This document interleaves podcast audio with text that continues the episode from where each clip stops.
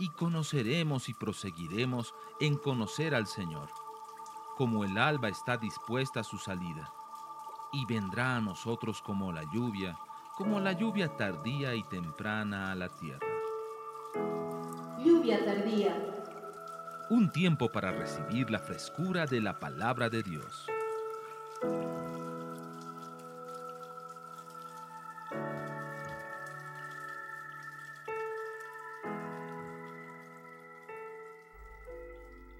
Capítulo 5 de Lucas. Verso 1. Aconteció que estando Jesús junto al lago de Genezaret, el gentío se agolpaba sobre él para oír la palabra de Dios. Y vio dos barcas que estaban cerca de la orilla del lago, y los pescadores, habiendo descendido de ellas, lavaban sus redes. Y entrando en una de ellas, de aquellas barcas, la cual era de Simón, le rogó que la apartase de tierra un poco y sentándose enseñaba desde la barca a la multitud. Cuando terminó de hablar, dijo a Simón, boga mar adentro y echad vuestras redes para pescar. Respondiendo Simón le dijo, Maestro, toda la noche hemos estado trabajando y nada hemos pescado, mas en tu palabra echaré la red. Y habiendo hecho habiéndolo hecho, encerraron gran cantidad de peces y su red se rompía. Entonces hicieron señas a los compañeros que echaban en la otra barca para que, que estaban en la otra barca para que viniesen a ayudarles y vinieron y llenaron ambas barcas de tal manera que se hundían. Viendo días ante Jesús diciendo, apártate de mí, Señor, porque soy hombre pecador. Este pasaje es un pasaje muy hermoso. ¿Cuántos creen que no hay nada en la Biblia que esté de más? Yo me inscribo. No hay nada en la Biblia que esté de sobra. Este pasaje relata tres milagros extraordinarios, maravillosos. Cuando uno puede entender la forma en que Dios ve, Jesús ve a los discípulos, como nos ve a nosotros, nuestra vida es cambiada. Ese día vamos a ubicarnos en la escena Jesús había hablado, había compartido la palabra. Y viendo dos barcas, y pidió ser que le permitan entrar a una de ellas y apartarse un poco de la orilla. ¿Por qué? Porque la gente se agolpaba y lo iba empujando. Y él hablaba y la gente seguía apretándolo. Me está siguiendo, ¿verdad? Amén. Entonces, él se sube a la barca y luego le dice a uno de estos pescadores, boga mar adentro, rema mar adentro, llévame más allá. Los pescadores de ese barco lo siguen, hacen lo que él dice. No sabemos cuánto remaron, pero de repente Jesús en el verso 4, verso 5, dice, verso 4 y 5, echad vuestras redes para pescar. Respondiendo Simón, hemos estado trabajando. ¿Y qué habían pescado? Les voy a decir cuál es el primer milagro. El primer milagro es que estas personas que sabían dónde estaban los cardúmenes de peces, que sabían el arte, habían trabajado toda la noche y no habían pescado nada. El primer milagro consiste en que Jesús les dijo a los peces que no entren a las redes de esos hombres esa noche. Ustedes no van a entrar a la red, váyanse. Toda etapa de crecimiento y de revelación empieza con un problema, empieza con una crisis. Hay personas que conocieron a Dios porque el marido se fue, porque lo echaron del trabajo, porque el hijo se metió en pandilla. ¿Me está siguiendo? Porque le terminó la novia, ¿verdad? Porque, bueno, lo que usted quiera. Si hay alguna cosa que ha provocado que esta noche estés aquí, pues bendita esa cosa. El primer milagro es que, por ejemplo, una persona profesional que trabaja fuerte, que hace su mejor esfuerzo, no pueda salir de su situación económica, porque Dios quiere que esté así. Uy, ¿cómo dice usted eso, Fernando? escúchame, es que Dios es un Dios de propósitos. Ellos habían estado tratando de pescar toda la noche, hermano. Y sabe que de forma asombrosa, de una forma milagrosa, ni un pez habían podido tomar. Ese es un milagro. Hay gente, ¿verdad? Que está buscando algo y hace todo lo que puede para poder encontrar ese algo. Y Dios dice a, esa respuesta, no te acerques, no te acerques a Él. ¿Verdad? ¿Cómo, que no te acerques a Él? Señor, estoy pidiendo. Porque es a través de esa situación que tú vas a conocerme de una forma que nunca me has conocido. De una forma que nunca me has visto. Entonces usted sabe, los tiempos que estamos viviendo son tiempos muy especiales. Uno puede tener una profesión y no tener trabajo. Uno puede tener una maestría y no calificar para un puesto. Me está siguiendo, ¿verdad? Hoy día estamos viviendo un tiempo en el que el ser profesional no significa ser exitoso. Hasta hace algunos años todo papá decía, tienes que ser profesional, hijo, para que seas alguien, para que puedas valerte en esta vida. Hoy día hay muchos profesionales que están de taxistas y no tengo nada contra los taxistas, creo que es una profesión o un oficio maravilloso. Mas, sin embargo, hoy día no hay garantías de nada. Hay gente que está en la iglesia hace años queriendo pagar una deuda y no puede pagar parte bendición económica de su vida hasta que me conozca de otra manera.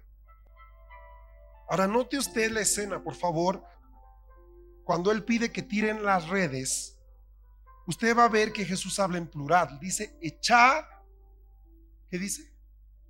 Vuestras redes. ¿Y qué es lo que hace Simón? echa la red. ¿Cuántas redes echa Simón? Un perfecto latinoamericano, ¿verdad? ¿Para qué unos pocos pescaditos son suficientes? Mentalidad, mentalidad, ¿verdad? Cuadrada, mentalidad estrecha. Hay gente que no ve más allá de su metro cuadrado. Este es mi espacio vital y aquí me muevo yo y no sé qué existe más allá. Echad vuestras redes. Y Simón echó su red. Ahora bien, ¿cuántos de ustedes conocieron a Dios por medio de un problema? Levanten su mano. Amén, baje su mano. Podría decir, bendito problema, porque si no hubiera sido por ese problema, usted seguiría perdido. ¿Ah? Se da cuenta que los problemas no son tan malos. Hay problemas que vienen para traer bendición y vida eterna. De verdad. Claro, cuando uno está pasando el problema, no ve que eso sea muy bueno.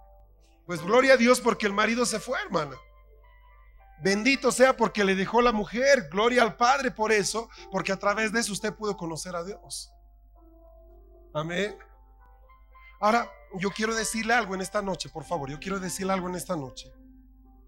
A usted que está en un problema difícil, a usted que está buscando dirección para saber no se mueva si es que no ha visto todavía al Señor.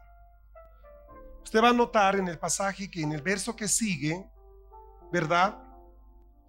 en el verso 7 dice que después de que ellos tiraron las redes, las redes se rompían y vinieron eh, otros compañeros para ayudarles porque no podían con tanta pesca.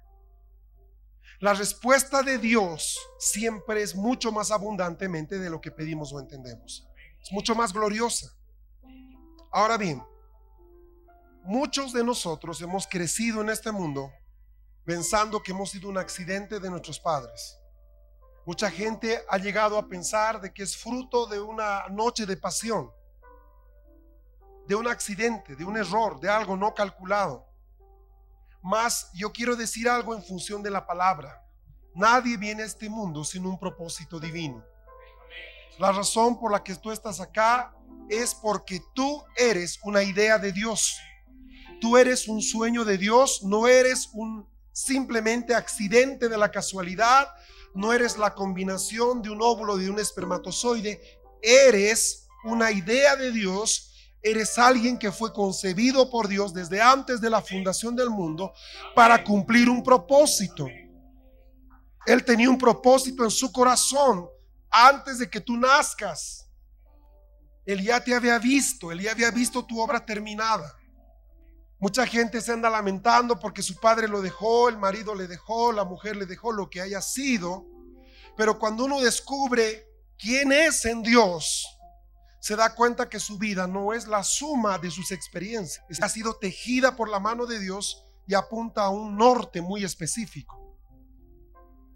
Ahora bien, váyase conmigo al libro de Éxodo capítulo 11.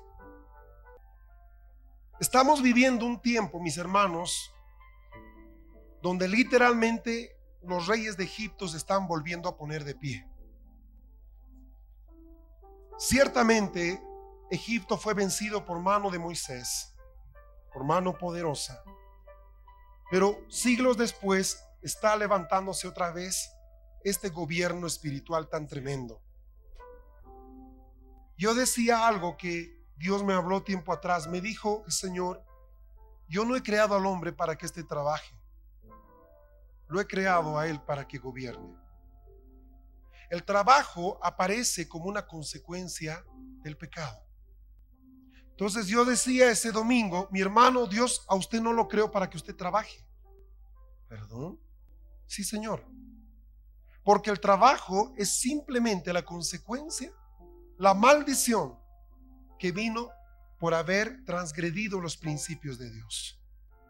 Oigo un ratito. Adán trabajaba ya antes, él guardaba el huerto. Bueno, hemos hablado muchas veces del pasaje de Génesis 2, ¿no es cierto? Y les he dicho que él nunca se puso el traje de jardinerito, ni nunca regó las plantitas, ni estuvo con su rastrillo, ¿verdad? Sino que la palabra en griego significa que él era el que vigilaba. Él se paseaba y vigilaba porque él gobernaba sobre ese lugar. Él no tenía que hacer ningún trabajo. ¿Qué trabajo iba a hacer en el huerto si todo daba naturalmente? Si usted lee la Biblia, dice que todo producía de forma natural. No era necesario separar la hierba. No había hierba. La hierba aparece en el capítulo 3. Los espinos aparecen en el capítulo 3. Dice la palabra en el capítulo 2 de Génesis de que Dios, que Él mandaba un rocío especial que hacía y provocaba que todo esté siempre húmedo y fresco. Cada mañana Adán se levantaba y le decía a su padre, Señor, ¿qué quieres que haga? ¿Cómo, cómo, qué, qué esperas de mí? Y su padre le decía, yo quiero que disfrutes lo que he hecho para ti. Pero ya disfruté ayer, Señor. Pues ayer era otro día, hoy es hoy, disfrútalo. Era una vida maravillosa, hermano. Entonces tirabas la mano y tenías todo lo necesario, ¿verdad? Adán no fue creado para trabajar. Espere, Fernando, quiero entender bien. ¿Por qué dice Pablo que trabajemos? Porque espérese, lleguemos a Pablo en un rato, espérese, vamos de a poco. Ah, esto es lo único que estaba esperando. Ve, mi amor, seguimos viviendo en casa de tu madre, tranquilos. No, no, no, espérese, no estoy diciendo eso. Le quiero mostrar su diseño. ¿Está bien? El diseño de Dios era que usted no tenga callos en las manos, que usted no esté quemado por trabajar bajo el sol. Le voy a poner un ejemplo. Si usted es papá, usted no busca que sus hijos que tienen 7, 6, 5 años trabajen. Usted quiere que ellos disfruten de lo que usted ya hizo para ellos. Usted no le dice, construyete tu cuarto. Eres grandecito, aquí están ladrillos y cemento, hazlo. Le dices, esta es tu cama, esta es tu habitación, esto es tuyo. Yo he trabajado para que tú no trabajes. ¿Sabe cómo Dios creó al hombre? Él trabajó, el Padre trabajó para que el hombre disfrutara. Ahora bien, cuando el pecado es introducido, todos los valores cambian. Lo malo se torna bueno y lo bueno se torna malo. O lo pongo de esta forma. Lo malo se torna normal. Y lo bueno, lo normal, se torna extraño. Se torna sobrenatural. ¿Sabe qué es lo que usted ve? Un campo árido lleno de espinas. Ya nada produce por sí solo. Ahora tiene que trabajar. Por primera vez Adán tiene que empezar a trabajar para comer. Imagínese que usted se acueste esta noche en su camita, abrigado, caliente con su edredón, y despierta en la mitad del Amazonas, en un lugar donde no hay señal de celular ni nada. Al mero estilo Tarzán, y aparece al medio.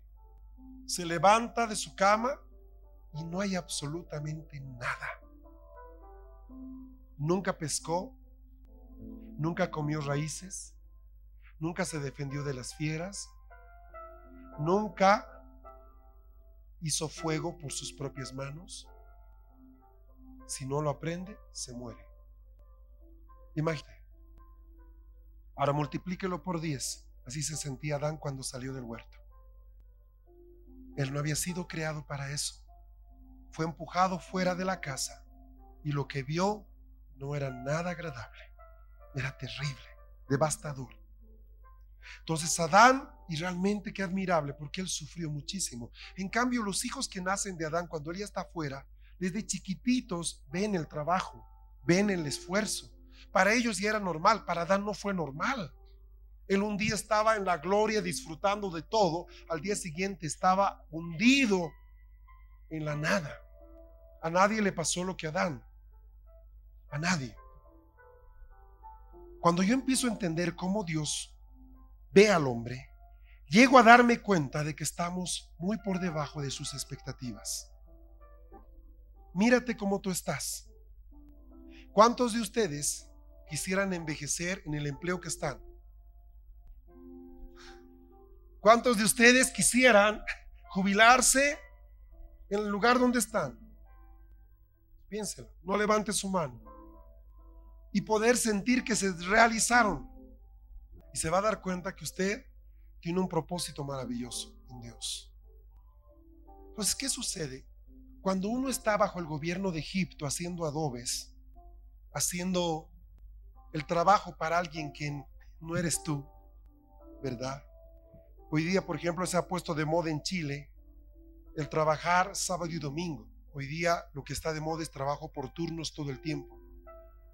¿Por qué? Porque la gente quiere ir al mall el domingo, quiere ir a los super el domingo, quiere ir al cine el domingo. Entonces tú ya no tienes un fin de semana. Los call centers, los famosos centros de llamada, eh, la gente trabaja por turnos, 24 horas. Tú puedes llamar a cualquier hora y puedes conseguir un número de teléfono, puedes conseguir una farmacia, puedes conseguir comida, puedes conseguir lo que quieras. 24 horas, 7 días de la semana. Lo que hoy día se está haciendo como una costumbre en todas las naciones es el 24/7. Pero por el lado negativo, me, está siguiendo, ¿verdad? Es un sistema explotador. Hace algunos años eh, llegabas al viernes y el sábado y el domingo y lo tocaba.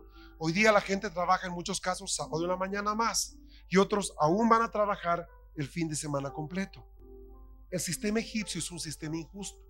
Tal vez tú te encuentras en este momento recibiendo un salario, en un trabajo que no te gusta del todo, en un trabajo en el que tú no quieres envejecer, definitivamente. Y de repente aparece una idea de Dios. Dios quiere que su pueblo salga de Egipto. Yo descubro de repente que Dios quiere que yo salga del sistema de este mundo de repente empiezo a descubrir mi ministerio. Empiezo a descubrir mi propósito.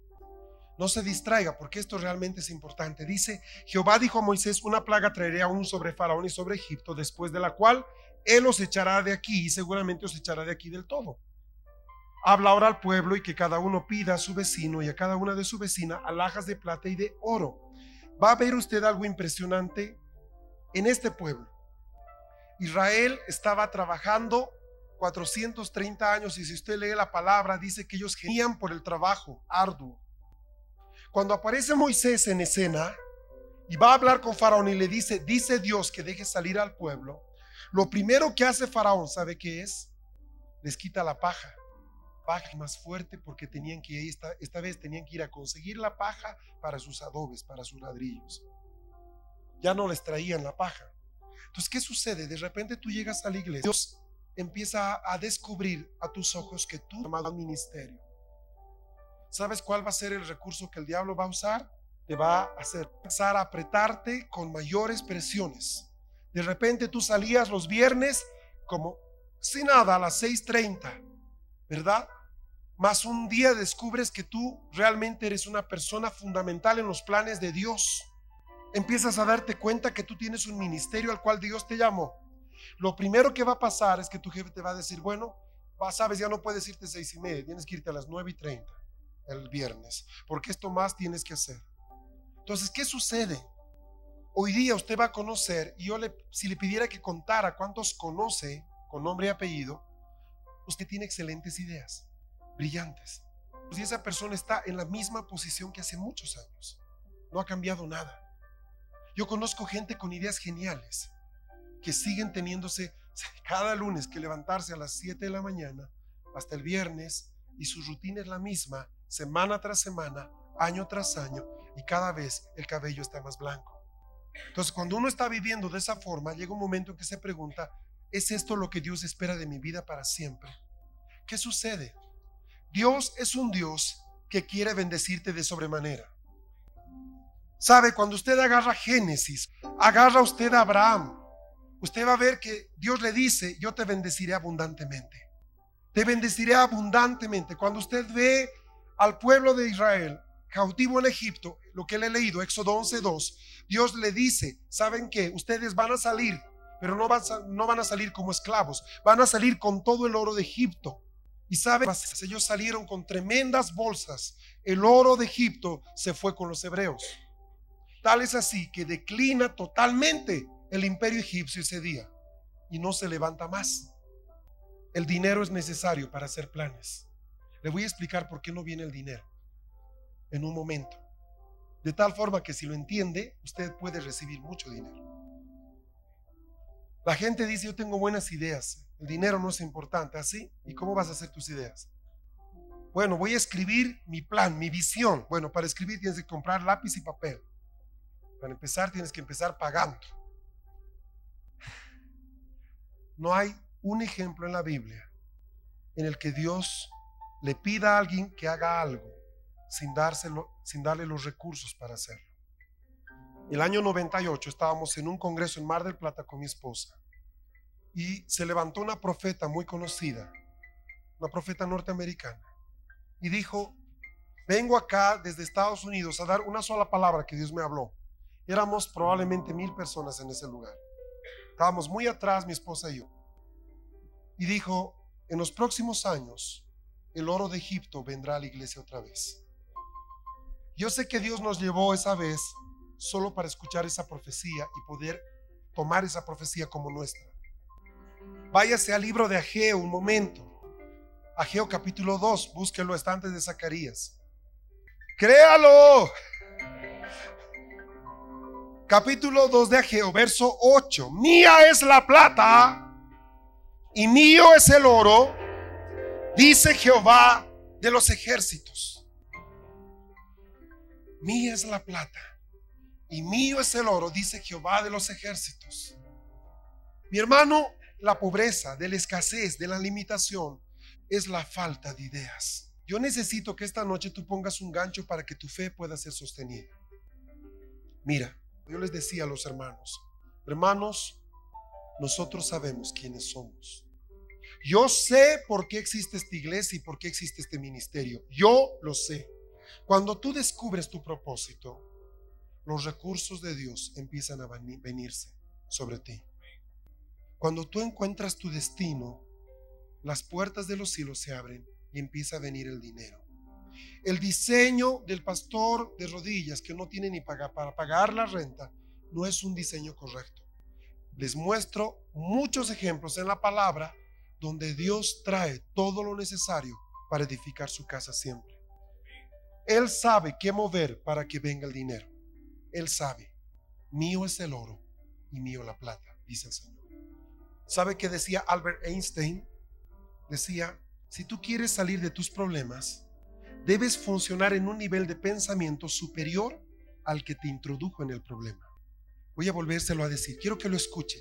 Decía, si tú quieres salir de tus problemas, nivel de pensamiento superior al que te introdujo en el problema mientras tú funciones en el nivel de tus necesidades, entonces tú no sirves para el propósito de Dios.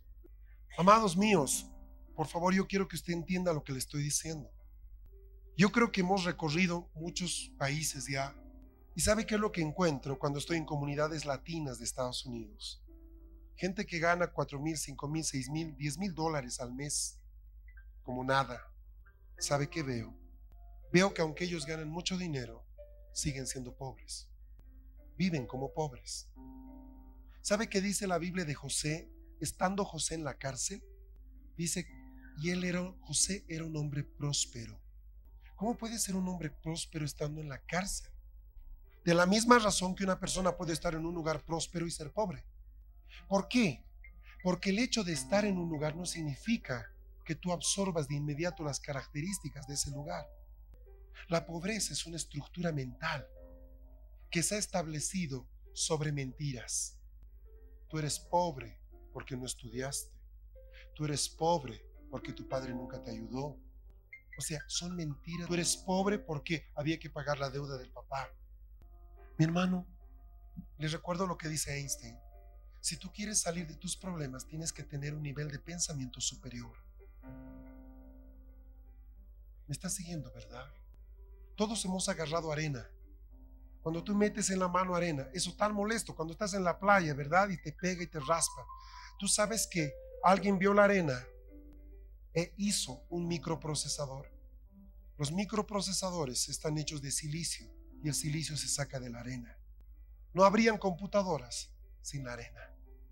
¿Qué tornó? ¿Qué hizo de, esta, de este microprocesador o de esta arena microprocesador? La idea de un hombre. La idea de un hombre. Mi hermano, yo no sé quién seas tú. Te llamó para vender buñuelos. Simplemente para eso. Pero tú tienes la opción de ser el primer exportador de buñuelos a todo el mundo. Si Dios está contigo, porque te voy a mostrar por la palabra que es Él el que trae sabiduría.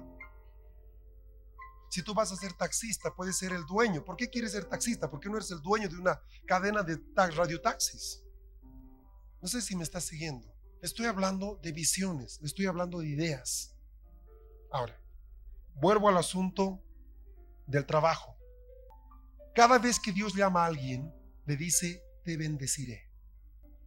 Yo haré pacto contigo y mi pacto será esta señal, te bendeciré. Anotes este texto para la casa, eh, Génesis 17, 19 al 20, te bendeciré. Eclesiastés capítulo 2, verso 24. Dice, no hay cosa mejor para el hombre sino que coma y beba y que su alma se alegre en su trabajo. También he visto que esto es de la mano de Dios. Verso 25. Porque ¿quién comerá y quién se cuidará mejor que 26? Porque al hombre que le agrada, Dios le da sabiduría, ciencia y gozo. Mas al pecador da el trabajo de recoger y amontonar para darlo al que agrada a Dios. Oye, oye, ¿cómo, cómo? Usted sabe que Microsoft aparece en un garaje, empieza en un garaje. Si usted visitara el estado de Washington y visitara Seattle, se daría cuenta del poder de un hombre llamado Bill Gates. Solo los impuestos de su empresa hacen que el estado de Washington sea uno de los más ricos de la Unión Americana es un imperio sin límites. Impresionante. Impresionante. ¿Sabe dónde cómo empezaron los creadores del Google? El famoso buscador que hoy día se ha convertido en un auxiliar de Dios. No sé dónde está, busca el Google, dice el Espíritu. Y el Google lo encuentra, ¿verdad? La mano derecha del Espíritu es Google. ¿Sabe qué? Son dos jóvenes que no superan los 35 años, que diseñaron un algoritmo de búsqueda y hoy día son hombres ricos, riquísimos. Acaban de poner en un programa, se llama Google Earth. Earth. Es un programa de mapas digitales gratuito. Qué impresionante. Tú puedes ver desde el globo terráqueo hasta una tienda de barrio. Gratuito. Dos muchachos con una idea de Dios. Levanta tu mano derecha. Ponla sobre la cabeza del que está a tu lado. Dile, dale una idea de Dios. Dale una idea de Dios, por favor, dale una idea de Dios. Hermano, una idea puede hacerte millonario. Una idea. Una idea puede cambiar tu destino. ¿Y sabe qué? Hay hombres que no conocen a Dios y tienen ideas maravillosas como, como las que acabo de decirles. Más qué privilegio más grande para aquellos que conocen a Dios, lo que dice el verso 26, porque al hombre que le agrada, Dios le da O sea, quiero que note lo que sucede. La primera cosa, mira, estoy eh, toda la noche hemos pescado y no hemos sacado ni un, mira, ni un ispi, ni un pescado chiquito, ¿verdad? No hemos sacado nada. Ok. Has hecho tu mejor esfuerzo y sigues fregado. Has trabajado en lo que puedas y sigues sin poder cambiarte una mejor casa. Trabajas de sol a sol y no puedes comprarte un carro. Ok, a ver, párala, un rato, párala. ¿No será que Dios ha dicho a los peces, apártense, no dejen que los agarre. ¿No habrá dicho Dios, yo me encargaré de que ninguno de tus planes dé fruto? No sé si le pasa a usted, pero viene la gente, ¿verdad? Pastor, quiero que ore por mí, por mi negocio. ¿Verdad? Entonces, ora por el negocio, pastor. El negocio nada que ver, se va abajo, ñeque, abajo. El que el pastor no estaba ungido ese día, ¿verdad? Bueno, voy a irme a otra iglesia porque ahí, ahí sí el pastor es más ungido. No, no funcionó tampoco. Entonces, debe ser pues leviatán. Entonces me meto a guerra espiritual para agarrar ese pescado grande para que deje de molestarme mis negocios, ¿me entiende? Entonces uno dice, ¿qué está pasando? ¿Cuál es la historia? Ah, debo tener pecado en mi vida. Ahí aparecen los amigos de Job, ¿verdad? Si estás en aflicción, amigos entre comillas, subrayado. Si estás en aflicción es porque hay pecado en tu corazón, ¿verdad? Si el Señor no te escucha es porque debe ser una cosa difícil. Me gusta mucho el incidente en el que Pablo está en su bueno, lo están llevando prisionero a Roma, ustedes se acuerdan, ¿verdad? Está yendo hacia Roma el barco encalla. Y la gente pues se desespera, los guardias querían matar a los prisioneros, pero el centurión principal dice no los maten. Y llegan a la playa y habían, pues sin que lo sepan ellos, habían llegado a Malta. Imagínense la figura, encallaron en la noche, es en la mañana en el que pueden ver la situación, el barco está partido. Muchos llegaron en una tabla, una tablita, ¿verdad?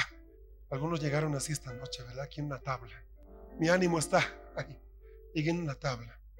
Y algunos se quedan. Pero dice que Pablo se levantó y dijo, hagamos fuego. Por favor, que el que esté aquí conmigo diga, hagamos fuego. Mire, todos están quejando en el barco, ¿no? Alguien cayó el barco, ¿qué vamos a hacer? Casi nos ahogamos. Llegué en una tabla y Pablo dice, hagamos fuego. Entonces Pablo va, es un hombre de ideas. Es un hombre visionario. Mira a la gente hambriento. ¿Sabe qué está pensando en él? En darles calor y comida. De inmediato. Empieza a preparar las cosas. Si quiero fuego, debo estar preparado para enfrentar a las serpientes.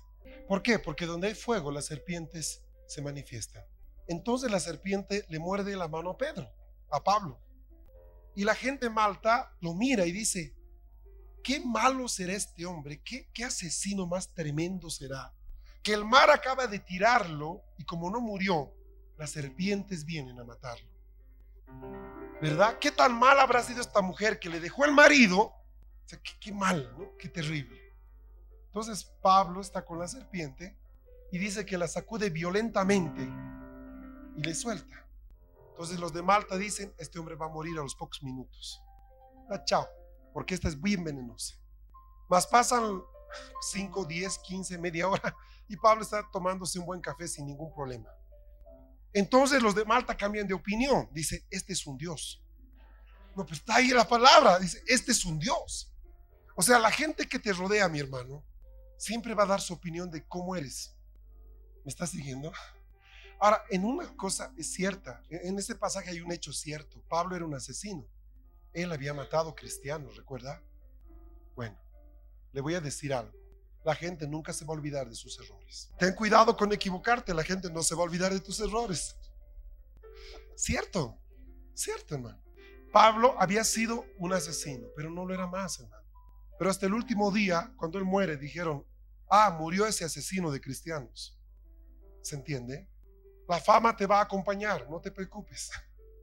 Jesús también fue acusado. Ahora, Mucha gente ha llegado en una tabla y está en una tabla, no tiene qué va a hacer el próximo año. Su, contrato vence en tres meses. Está en una tabla, no sé a dónde voy. Bueno, escúcheme, usted necesita una idea de Dios y necesita dónde anclar esa idea. El lugar donde usted ancla una idea de Dios es la fe. Cuando usted está nadando en una, en una tabla en medio de la noche, le voy a decir un secreto que le puede salvar la vida. Aprenda a agradar a Dios ahí aprenda a cantar a Dios en lo más profundo de la cárcel. Aprenda a glorificar al Padre con su mandamiento de apremio. Aprenda a cantar a Dios cuando esté en la noche más oscura. ¿Sabe por qué? Porque si usted le agrada a Dios, Dios le va a dar una buena idea. Le va a dar sabiduría, le va a dar ciencia, esto es conocimiento, y le va a dar gozo. Ahora, ¿usted ha visto a la gente que no conoce a Dios trabajar de sol a sol? Bueno, pero aquí le explica por qué, pues. ¿Lo vio? Mire, a ver. Dice, más el pecador, más al pecador, Dios le da al pecador, más al pecador, da el trabajo de recoger y amontonar para darlo al que agrada a Dios. ¿De dónde va a venir el dinero para su proyecto? de algún pecador, bueno, para ti de algún pecador, para mí de muchos pecadores. Echa tus redes, no tu red. No piensa en singular, piensa en plural. Tú vas por siete calles, vas por esos lugares y vas a ver una doñita vendiendo plátanos, pero detrás de ella hay cajones de plátanos. Usted se va aquí por los mercados de La Paz y tiene una cholita vendiendo 10 plátanos. ¿Cuál es la diferencia? Ah, los plátanos. No, no, no, los plátanos. La cholita, no, la cholita. La forma de enfrentar la vida. Aquí usted ve una persona que tiene cajones detrás de ella. Aunque tiene unos pocos aquí, tiene cajones detrás. Y tiene otra que solo tiene un montoncito de plátanos. Jóvenes, agraden a Dios y Él les va a dar sabiduría, ciencia y gozo. Saben, estamos cansados de decir que la gente joven es tonta. El mundo cree eso, que los jóvenes son sinónimo de desatino, de falta de inteligencia. Mas yo quiero decir esto, cuando un joven camina agradando a Dios, este joven va a ser lleno de sabiduría, de ciencia y de gozo. Sabes, yo te garantizo algo, agrada a Dios y Dios te va a complacer los deseos de tu corazón. No vayas a buscar tu príncipe azul, por ahí te agarras un sherk, hermano. ¿Sabes qué? Él te va a traer el príncipe azul a tu puerta. ¿Sabe que le digo algo más? Dios tiene un gusto precioso tiene un sentido del gusto maravilloso. Ve un atardecer, ve una flor, ve a las aves y va a ver que lo que le va a traer ahí es mejor de lo que usted va a buscar en toda su vida. Mis queridos varones solteros, no te esmeres tanto en extender tus alas y tus plumas cual pavo real, ¿verdad?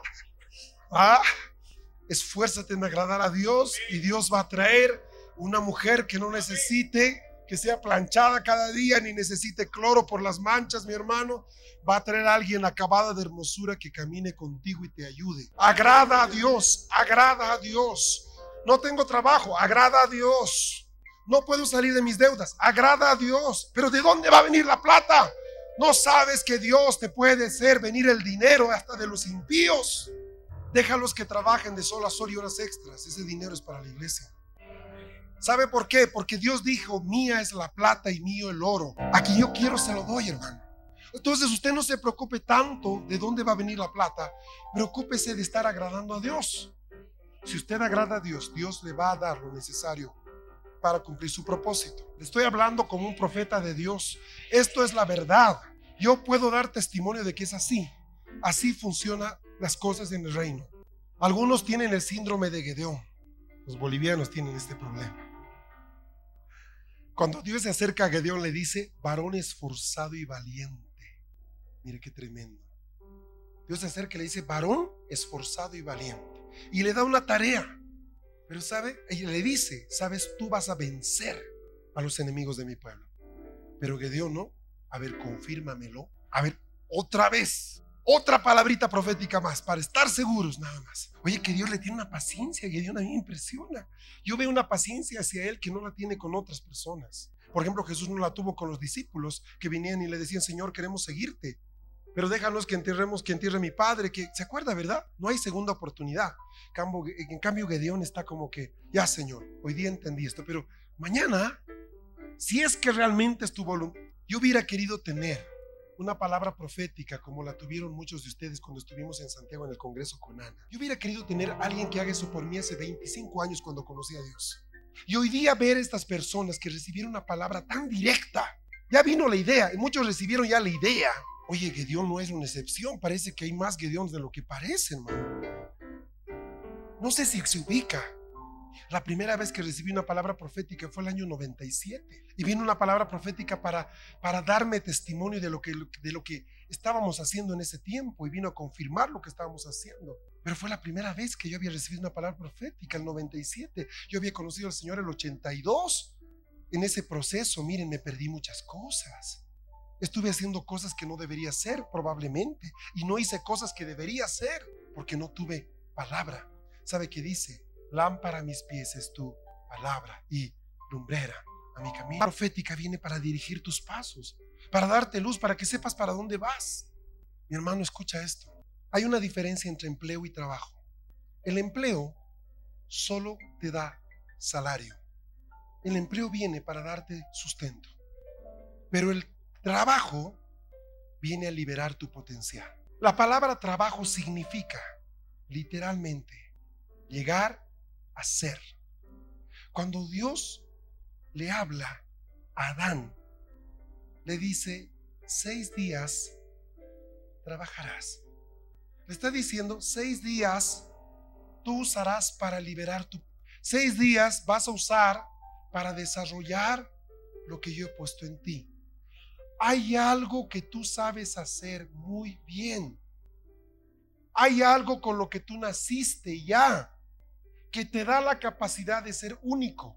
Hay algo que ya tienes. No lo busques adelante, está en el paquete. Ya tengo algo. Sí, ya está en ti. En mí, ya está, sí. Seis días trabajarás. ¿Qué significa trabajar?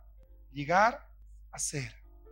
Seis días tú usarás para desarrollar lo que yo puse en ti.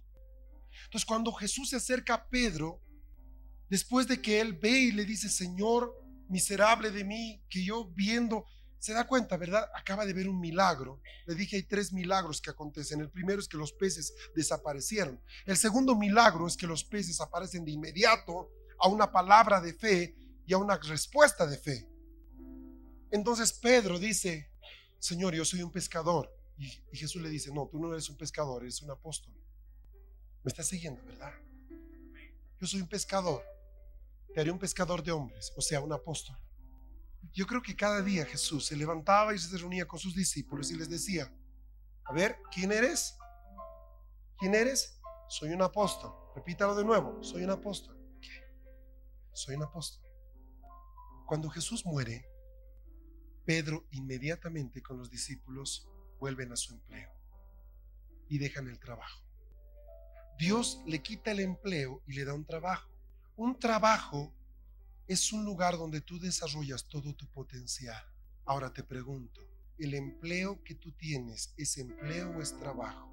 Si estás en un empleo y no en un trabajo, espero que sea por poco tiempo porque Dios tiene un trabajo para ti. Si estás en un trabajo, no vuelvas a un empleo. Me estás siguiendo, ¿verdad? Yo le había preguntado hace un rato cuántos de ustedes quieren terminar su vida haciendo lo que están haciendo. Lo pongo de esta forma, trabajando como están trabajando hoy día. Yo, yo lo pongo de esta forma, le ayudo un poco más. Yo creo que un trabajo es un lugar donde uno se siente desarrollado, donde uno se proyecta, sabe que yo espero que amanezca porque quiero ir a mi trabajo. Me apasiona, me gusta, me, me fascina. ¿Sabe cuánta gente hoy día está con estrés y con ansiedad porque está en un trabajo? Y digo empleo en el contexto que estoy hablando, que no le satisface, que no le llena ¿Sabe cuánta depresión hay hoy día en las personas? Mucha gente utiliza la iglesia como una droga. Viene aquí para sentirse bien, porque no puede sentirse bien en su actividad diaria. ¿Tú crees que Dios te ha creado desde antes de la fundación del mundo para hacer esa tarea que tú estás haciendo? Él ha esperado tantos siglos que tú nazcas para que tú hagas eso. ¿Tú crees que es así Dios? Dios te ha dado un potencial, jóvenes, escuchen, les ha dado un potencial el Padre. No se busquen un empleo, busquen un trabajo. Ahora, le voy a dar un par de diseños que pueden ser muy importantes. Cuando tú estás en aquello para lo cual naciste, tú estás satisfecho. Sabe, no hay mejor cosa que saber que estás en aquello para lo cual naciste. No hay mejor cosa. Ahí no hay cosa grande o pequeña. Estás en el lugar para lo cual naciste. Voy a imaginar esto. Punto uno, ¿verdad? Punto dos. La pregunta inmediata que uno hace cuando uno le habla de esto es, ¿y de qué voy a vivir? Porque mi trabajo, el que yo quisiera hacer, no me da para vivir. Mire, cuando yo salí de colegio, yo no sabía qué iba a hacer. El perfil de orientación vocacional era algo para locos. Me decía que tenía habilidades de un extremo al otro. Podía optar desde psicología clínica hasta administración de empresas. O sea, no me decía nada, me decía lo que yo ya sabía. ¿Qué cosas sabía? Que había muchas cosas que me gustaban, pero no sabía qué realmente quemaba mi corazón. Entonces hice algo muy inteligente y le agradezco mucho porque Dios puso algunas personas en mi camino que me ayudaron a ver esto. Estudié algo bien corto al principio, que me pudiera dar un empleo para que trabajando con ese empleo pueda realmente encontrar el trabajo que Dios tenía para mí. Dos años después de haber salido de colegio, yo ya podía trabajar porque tenía un título. Y eso me permitió trabajar mucho tiempo en un empleo. Tenía que ver con computadoras. Ahora sabe qué, yo no me veía de 50 años trabajando con un servidor, con una computadora. No me veía. Pero ahí queda. Entonces, terminé y ya pude estudiar otras cosas. Podía estudiar cosas que parecía que me gustaban. Entonces decía, a ver, me gusta, me gusta eh, la literatura, porque yo escribía mucho. Escribía harta literatura, escribía poesía, escribía obras de teatro. Hice ocho años eh, teatro. Gané concurso internacional de poesía. Era un poeta, aunque usted no lo crea. Era un poeta, ¿verdad? Entonces escribí, escribí, escribí. Me metí a literatura porque sí voy a escribir libros, ¿verdad? Me veía con Vargas Llosa firmando autógrafos. Se ubica, ¿verdad? Un año después yo detestaba la carrera. No era lo que yo esperaba. Entonces me metí a psicología porque siempre me interesó el alma de la gente. Siempre quise entender el alma. Y un año fui el mejor alumno de psicología, ¿sabe? Y sabe que estábamos en una clase magistral. El jefe de la carrera estaba hablando acerca de Skinner. Y Dios me dice, a través de una visión, algo que me deja desconcertado. La caja de Skinner es esa cajita donde se pone a las ratitas blancas ¿verdad? Como un laberinto y tienen que buscar su comidita. Bueno, esa es la caja de Skinner. Me mete en una visión, era creo la primera vez que tuve una visión, y me veo dentro de una caja. La caja de Skinner como ratita. No, ahí solo estaba yo, no había nada más. Y Dios me dice, ¿estás buscando tú también la salida? No, Señor, yo ya conozco la salida. Entonces, ¿qué haces aquí? sal de aquí. Y dejé la carrera una semana antes del examen final. ¿Sabe que mi jefe de carrera casi llora? Porque yo era su, su consentido. Dejé la carrera. Y así fue mi historia. Hice nueve carreras en la universidad. Estuve tres años en administración de empresas y así. Me aburrí y lo dejé. Hice un año de antropología. Me encanta el hombre, estudiar al hombre. Hice un año de arqueología.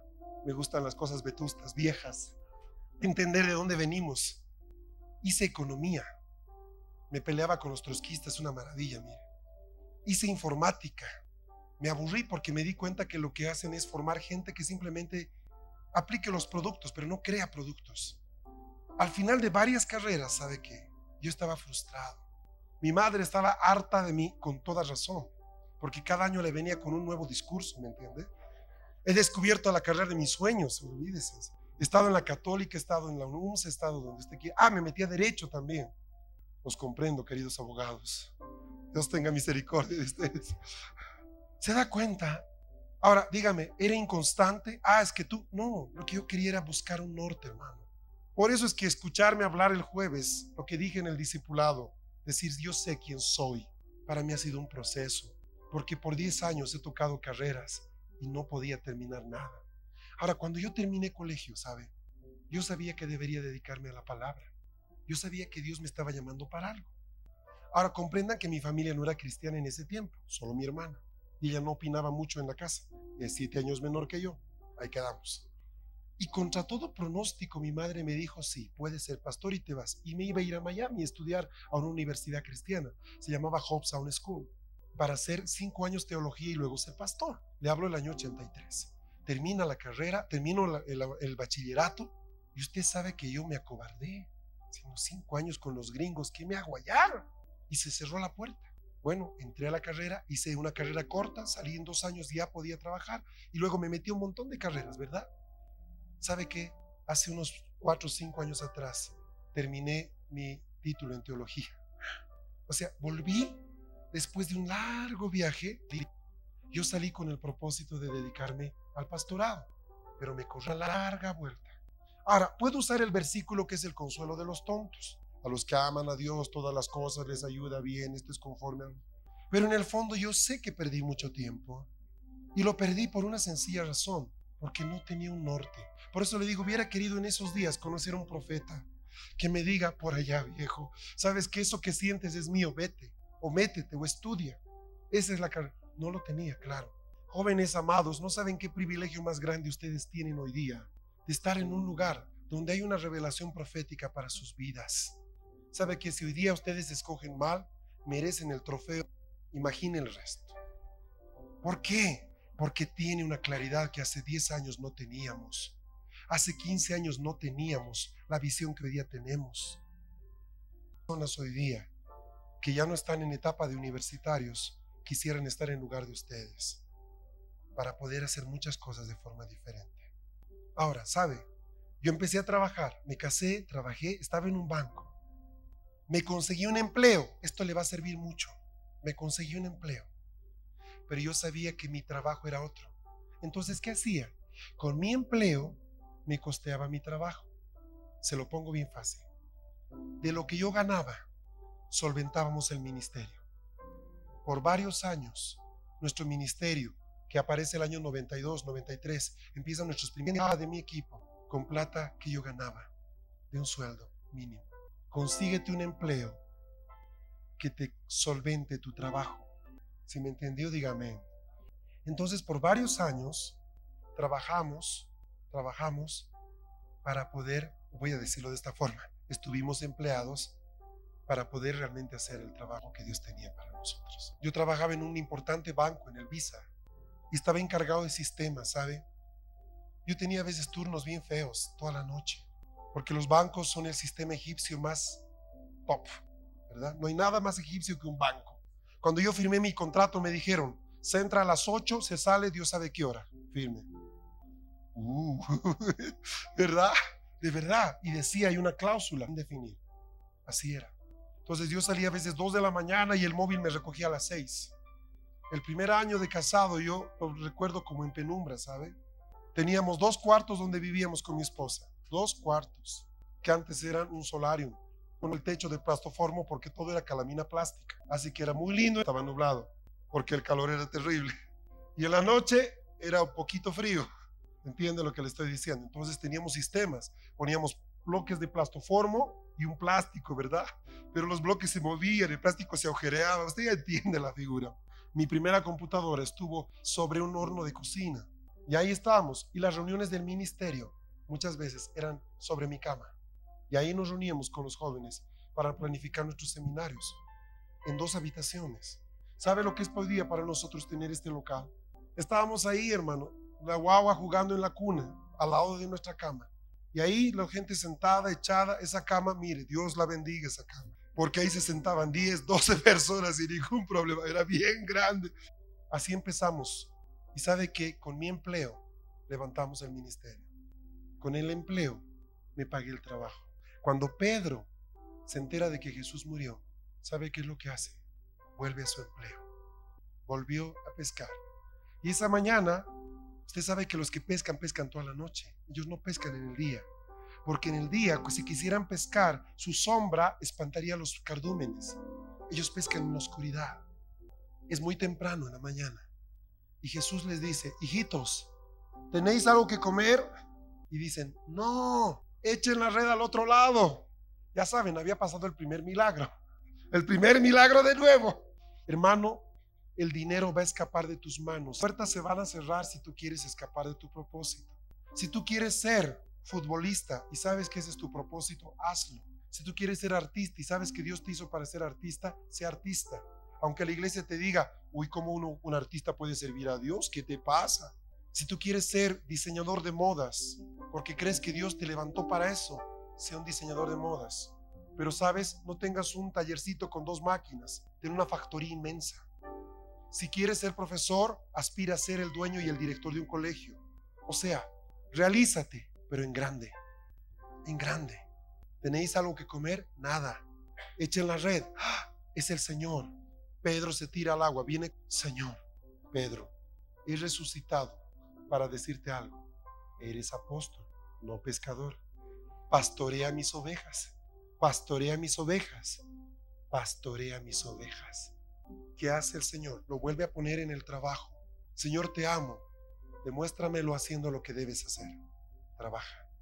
Fernando, tú dijiste al principio que el trabajo es maldición. Corrijo la terminología. El empleo es maldición. Dios no te tiene aquí para que seas alguien que reciba un sueldo cada mes y viva y calcule y cada mes tenga que hacer una cartografía llegue hasta el último día. Dios te ha traído aquí para que tú puedas desarrollar un propósito eterno, maravilloso. Ahora, te digo esto como profeta de Dios. todas las puertas se van a cerrar hasta que no estés en el lugar correcto. Vas a vivir de goteo hasta que no estés en el lugar correcto. Porque si te da Dios lo que quiere darte en el lugar equivocado, tú te quedas ahí. Y Dios no te quiere ahí, te quiere en el lugar correcto. ¿Me estás siguiendo? Si alguien lo cree y sabe que es para usted, diga, esto es para mí. Entonces no renuncies mañana de tu trabajo, de tu empleo. Antes de querer renunciar, tienes que saber a dónde Dios te quiere llevar. Cuando tú sabes qué es lo que Dios ha puesto en ti y cuál va a ser la razón de tu vida en los próximos años, tú debes empezar a usar poder conseguir tu trabajo. Ese es el punto. Cuando tú ya estás en el nivel en el que tu forma efectiva, pues deja el empleo. Si Dios te ha levantado para ser un músico, consíguete un empleo, lo que sea, taxista, ok. Tú no has sido llamado para ser taxista, has sido llamado para ser músico. Pero tú vas a cubrir con tu empleo tu trabajo. Amén. ¿Me estás siguiendo? Termino. Yo creo que el Evangelio se resume en una palabra. Sígueme y te haré. Escúchame.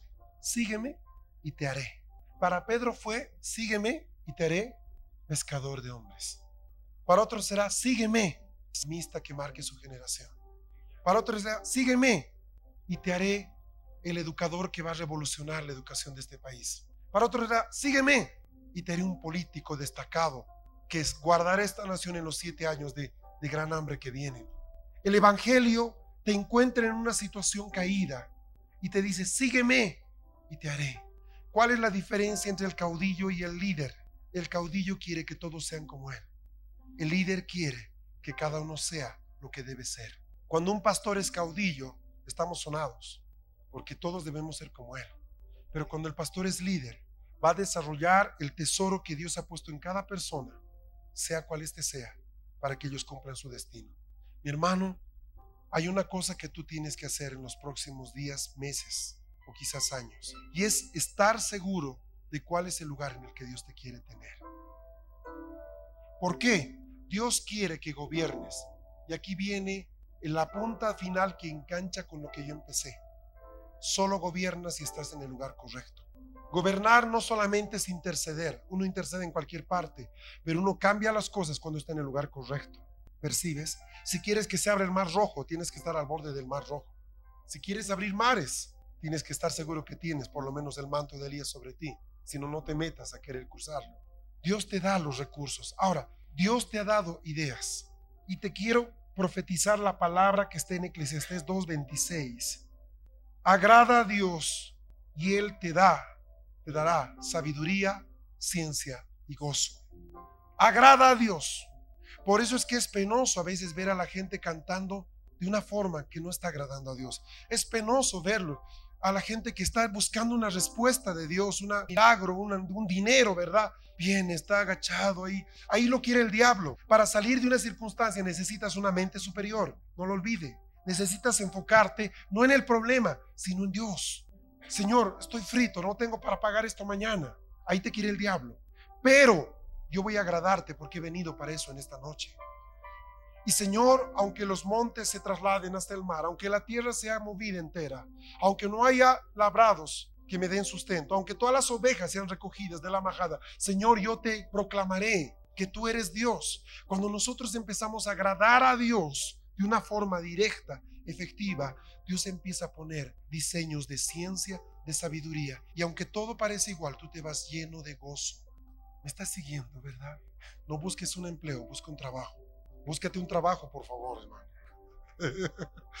por favor, búscate un trabajo, hermano. Amén. Búscate un trabajo, no un empleo. Búscate un trabajo. He vuelto de la tumba para decirte que eres apóstol, no pescador. No te vuelvas a buscar tu empleo. Búscate un trabajo. Desarrolla tu potencial. Dios ha puesto una semilla en ti que es poderosa, solo que no la ves no busques a lo alto, busca dentro de ti, está ahí puesta. Gloria al Padre. Es vital estar en el lugar correcto, en el tiempo correcto.